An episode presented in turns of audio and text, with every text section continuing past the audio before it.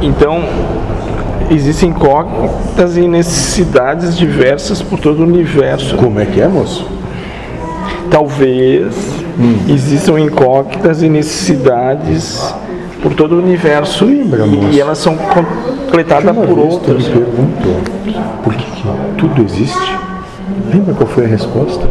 Que tu até, como tu mesmo, nas tuas próprias palavras, não são minhas, ficou impactado.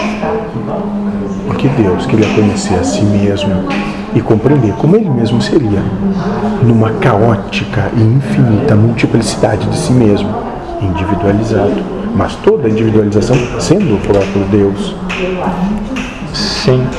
Eu só queria dizer que a falta dele pode ter, a, sobra ali, elas se completam e se anulam e acaba em zero.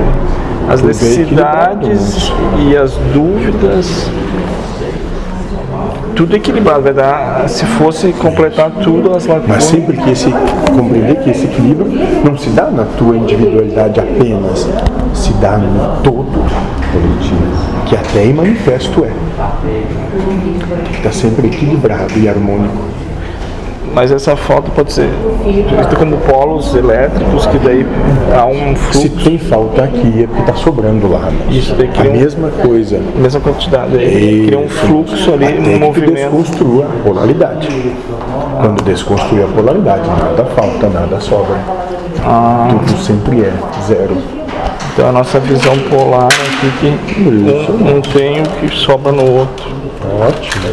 Exatamente.